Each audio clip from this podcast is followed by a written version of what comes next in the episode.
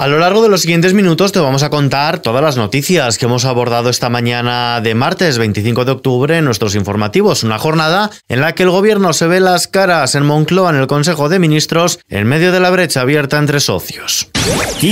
Noticias con Ismael Arranz.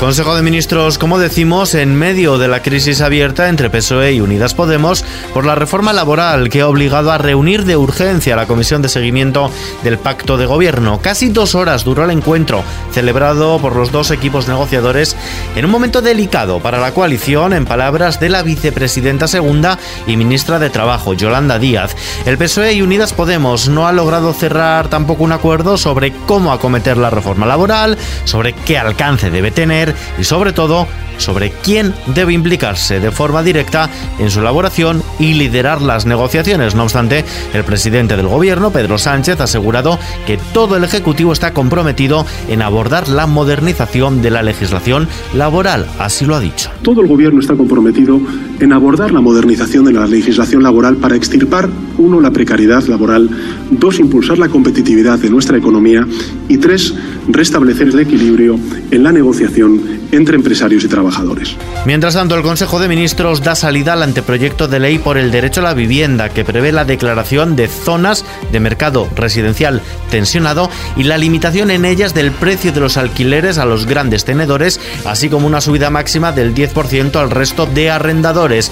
La regulación de los alquileres que empezaría a afectar a los grandes tenedores 18 meses después de la entrada en vigor de la ley ha sido el punto más conflictivo en la negociación de casi un año entre los socios del gobierno. Además, el Consejo de Ministros aprobará hoy martes un Real Decreto Ley que incluirá 100 millones de euros adicionales para ayudar a los 1,2 millones de hogares vulnerables que hay en nuestro país, así como medidas también para apoyar a las empresas a proteger sus contratos de las subidas de precios. Asimismo, y ante el alza de los precios de la energía, el gobierno prevé prolongar hoy el escudo social y es que la luz baja un poco, pero sigue por encima de la barrera de los 200 euros. El precio medio de la electricidad en el mercado mayorista se sitúa para este martes en 215,80 euros el megavatio hora. Esto supone un descenso del 4,4% con respecto al precio fijado para ayer.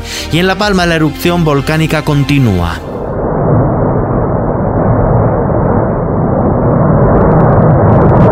Así es como está sonando en estos momentos. El volcán de Cumbre Vieja deja grandes avenidas de lava discurriendo sobre la primera colada que emergió del volcán, todo después de que la tarde de ayer una nueva ruptura del cono del volcán provocara más desbordamientos de lava y desprendimientos que han generado corrientes de aire.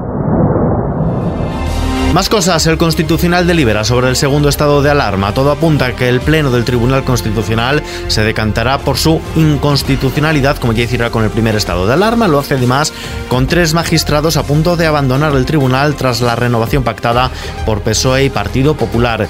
Y los vacunados con Janssen recibirán una dosis de refuerzo. La vacuna de Janssen es la menos efectiva de las cuatro autorizadas en la Unión Europea contra el coronavirus. Por ello, la Comisión de Salud Pública estudia la propuesta realizada los expertos de la ponencia de vacunas contra la COVID para dar una dosis de refuerzo que sería en este caso con un suero de Moderna o de Pfizer. España supera los 5 millones de casos de coronavirus tras sumar 4.485 nuevos casos este fin de semana. La incidencia acumulada en los últimos días por cada 100.000 habitantes se sitúa en 46,38.